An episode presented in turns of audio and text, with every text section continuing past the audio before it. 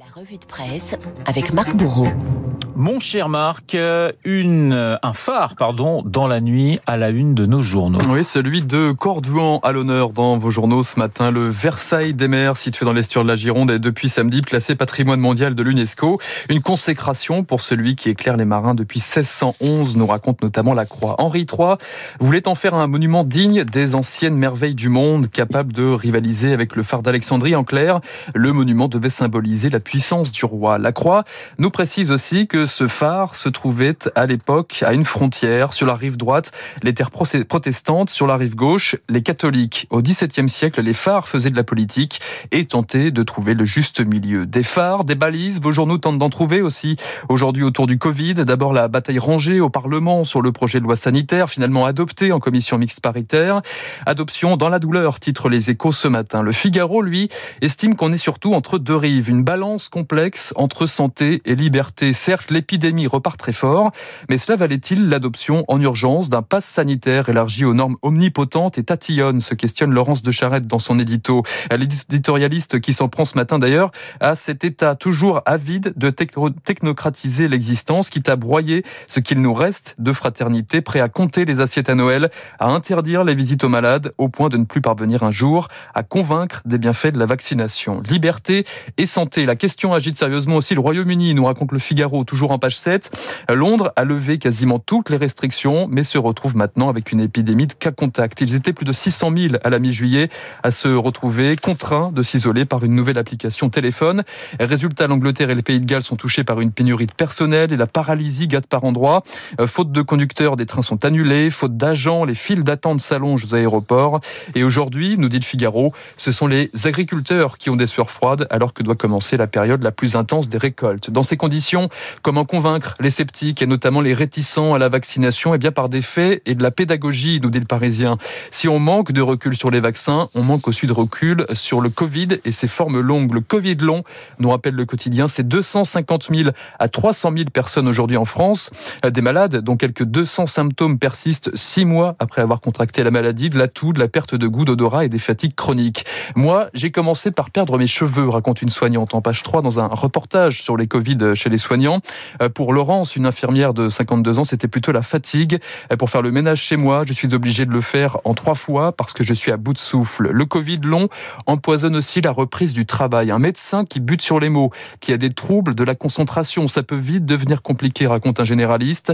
Même chose quand vous avez perdu l'odorat, l'odeur peut être capitale pour établir un diagnostic. Le Covid long laisse des traces psychologiques. Je ne me reconnais plus, ajoute Laurence, pour qui l'épidémie a aussi durablement changé l'image de son corps. L'image du corps dont nous parle aussi le Parisien dans ses pages euh, locales ce matin. Oui, le quotidien qui nous raconte le juteux profit des postérieurs rebondis. En clair, les fesses ultra galbées. C'est une mode, c'est maintenant un business. Alors je vous vois un petit peu sourire, Renaud. Absolument pas. Mais le je sujet, suis très sérieux. Mais le sujet, euh, Renaud, est bien plus intéressant qu'il en a l'air. Pour la première fois en région parisienne, un trafic de médicaments pour grossir a été démantelé. Une jeune femme de Seine-Saint-Denis vient d'être condamnée par la justice pour un trafic de comprimé rose et blanc, une puissante hormone de synthèse, un psychotrope considéré comme produit dopant dans le sport. Elle en vendait à des milliers de clients du monde entier dans le cadre d'une cure pour grossir. Son témoignage dans le Parisien. J'ai toujours été maigre et cela me complexait énormément jusqu'au jour où ma sœur m'en a ramené ses pilules d'Afrique. J'ai pris 3 kilos sans effet secondaire. C'était un truc de malade. La jeune femme lance alors son affaire. Deux programmes différents. Prenez 5 kilos en 10 jours. Tarif 75 euros. L'autre sur 20 jours vous fait grossir de 10 kilos et maigrir de 120 euros, précise le Parisien. Et ça marche. En quelques mois, la businesswoman aurait engrangé 250 000 euros. Mais alors, qui peut bien vouloir des fesses ultra rebondies? Beaucoup de monde, explique l'intéressé. C'est juste qu'on en parle très peu.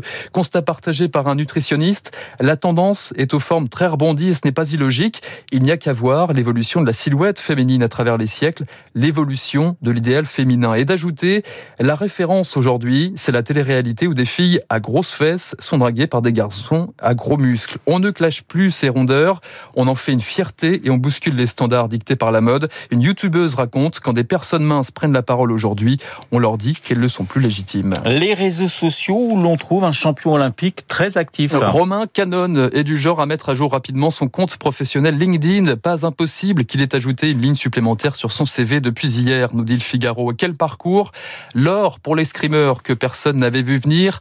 Un invité de dernière dernière minute. D'abord, Romain Canon a été convié au JO après le désistement d'un des champions de l'équipe de France pour soupçon de dopage. Romain Canon, l'expatrié ensuite, qui a découvert l'épée à New York, aux États-Unis, où ses parents ont fait découvrir les macarons sur le nouveau continent.